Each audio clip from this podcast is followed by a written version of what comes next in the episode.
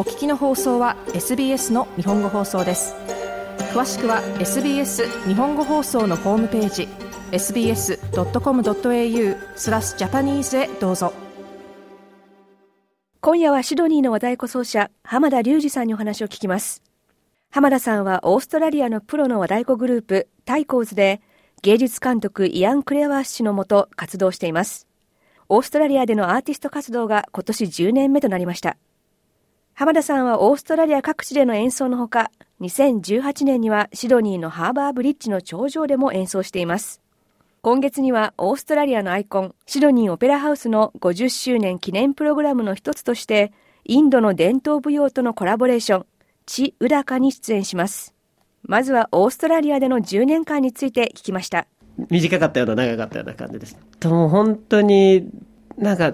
起こる出来事全てが全部が、なんかこう自分の人生を変えていくような出来事だったんですけど、まあまずは来た時に、やっぱり、なんていうんですか、もう太鼓とかそれ以前の問題に、こう自分、文化の違いにすごい戸惑ったし、で、まあそんな中で太鼓やっていくっていうので、また一つ難しいなっていう部分がたくさんありましたね。それまで日本でも太鼓やってましたけど、えっ、ー、と、その中での自分の太鼓感みたいのが、もう本当に日々日々変わっていくっていう日常でしたね。だから本当に10年間、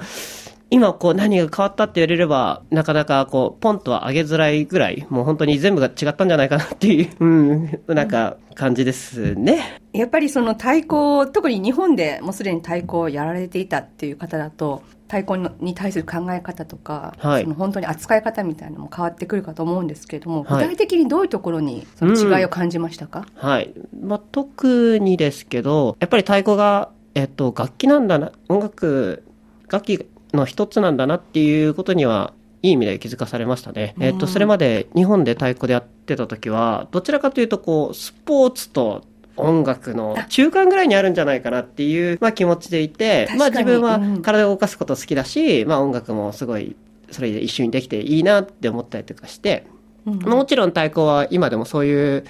あスポーツとこう対音楽の中間ぐらいにはあるなと思うんですけれども、まあそんな中で具体的に言うと、例えば日本で大会やった時は、こういかに大きな音を出して、で、こうお客さんの、まあ、体と心にどう響かせるかっていうことを、まあ、常に第一で考えて打ってましたね。まあそういうのは多分やっぱ日本で打つ太鼓っていうのはお祭りだったりとか、そういう野外で打たれることが多いので、まそういうとこに注力をしてたんですけれど、やっぱりこっちに来て、それこそ自分がプロの太鼓ミュージシャンとしてやってきた時にやっぱりコンサートホールで他の楽器と合わせなきゃいけない他の人たちととのバランスを考えなきゃいけないってなった時に自分一人がこうバンバンって打ってるのではそれでは成立しなくなってくるんですよねでその時にやっぱりこっちに来て最初に言われたのは音を小さくしろって言われた時にえってこう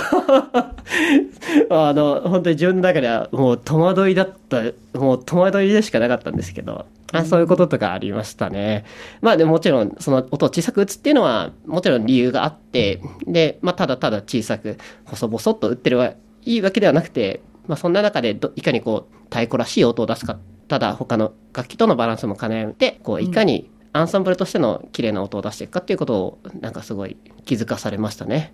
多文化社会のオーストラリアシドニーで活動することはさまざまな楽器だけではなく文化伝統音楽ダンスやアートなどジャンルを超えたコラボレーションの機会も多くあります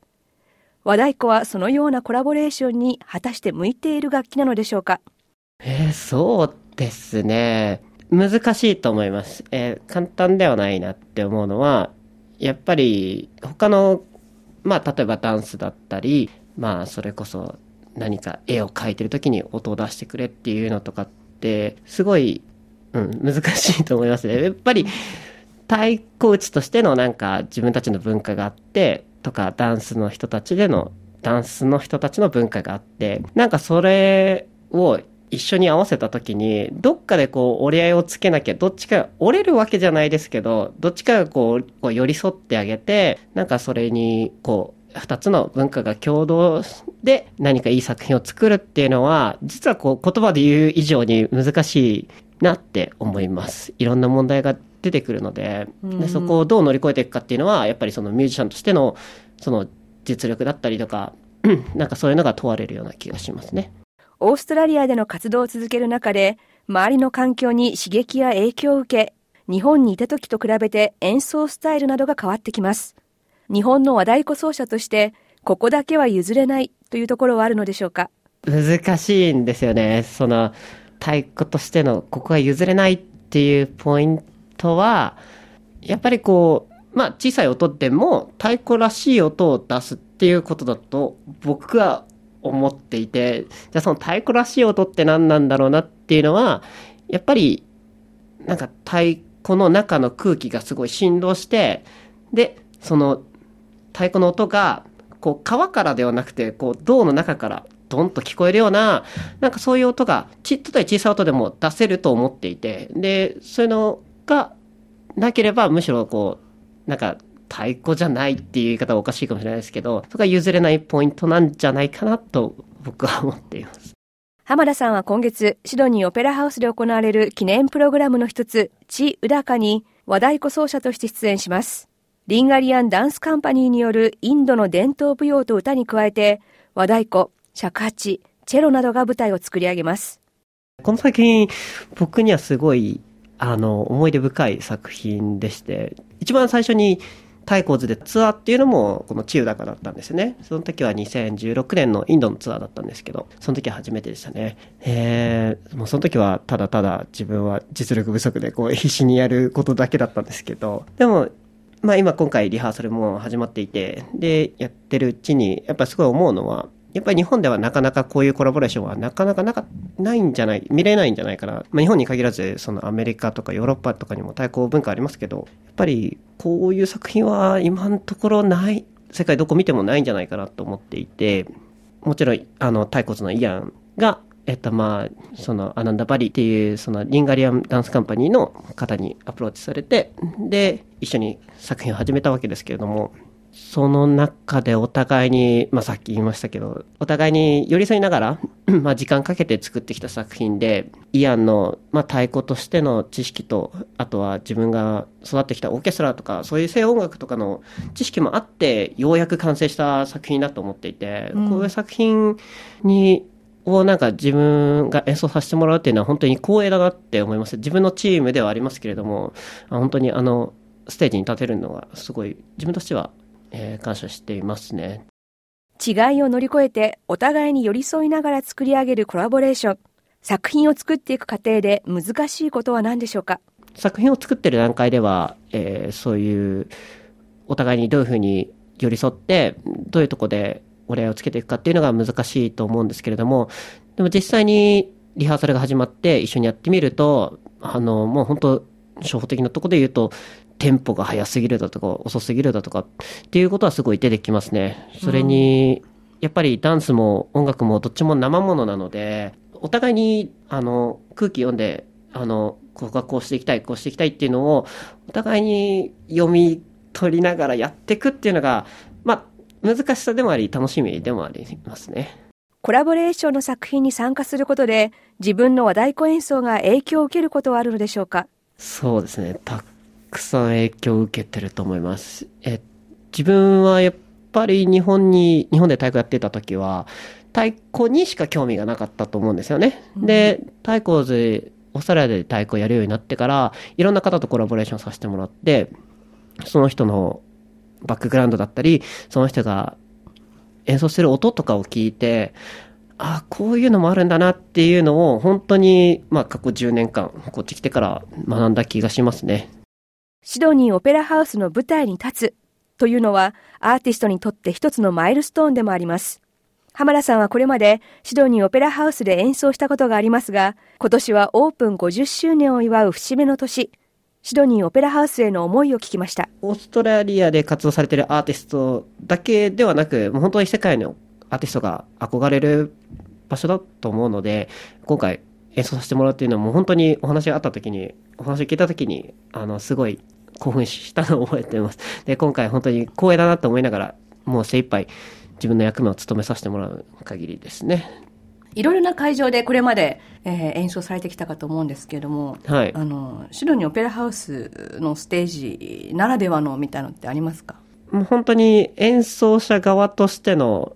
視点だと思いますけれどもあの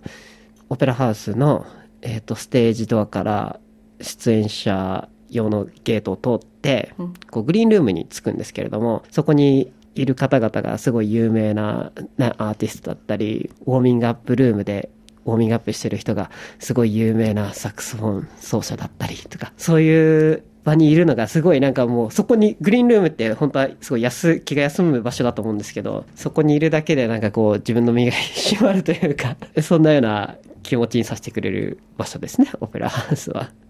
グリーンルームとは着替えの部屋とは別に設けられたものでアーティストがステージの前に食事をとったり、リラックスしたりするスペースのことを指します。和太鼓奏者としてオーストラリアで10年目を迎えた浜田さん。自分のスタイルは以前とどう変わったのでしょうか自分の太鼓が変わってきてるなと思うのは、うん、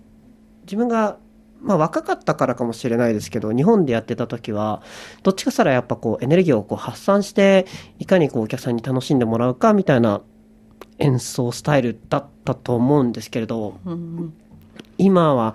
もちろんエネルギーは発散しますけれども、まあ、さっき言ったように、まあ、他の音とのバランスとかもすごい考えられるようになったと思うしそれ以上にあと自分の音をこういかにその他の音にブレンドさせていくかっていうのができるようになったなと思ってますね。でまあそれも含めてまあそれはただその、なんですか、楽器にブレンドさせていくっていうよりは、自その自分のいる空間にもっとなんかこう、音を、なんかこう、どうやったら、こう気持ちよく出していけるかっていうのを考えるようになった気がします。で、やっぱそうなってくると、お客さんからも、お客さんも自然とこう見えてくるようになって、こうお客さんに、を引き込むような演奏スタイルもできるようになったんじゃないかなと思ってますね。オーストラリアで対抗してきて、はい、オーストラリアという環境で良かったなっていう思うこととかってありますか、うん、やっぱ日本じゃ出会えなかっただろうなっていう人たちにたくさん出会えたことですね。もう、やっぱり日本だと小さいコミュニティで完結してしまうことが多かったりするんですよね。あの、自分たちの先生がいて、その人たちとがなんかこう答えを持ってくれてて、で、その中でこう、なかなか外に出ていけないっていう文化も、まあ、日本の太鼓文化には多少なりともあると思っていて。で、こっちだと、まあ先生はいない。自分たちで、こう、自分たちの音を見つけていかなきゃいけないっていう中で、他の人たちの、他のミュージシャンとかと一緒に音を出してみて、で、人を知り自分を知るというか、そういうような形で、えっ、ー、と、自分の太鼓を深めていくことができたのは良かったなと思っています。シドニーの和太鼓奏者、太鼓図の浜田隆二さんでした。浜田さん個人の将来の夢は、地位高かの舞台のような誰かとのコラボレーション、または自分が作った作品をシドニーオペラハウスで演奏することだそうです。シドニーオペラハウス50周年記念プログラムについては、オペラハウスの公式ウェブサイトをご覧ください。もっとストーリーをお聞きになりたい方は、iTunes や Google ポッドキャスト、Spotify などでお楽しみいただけます。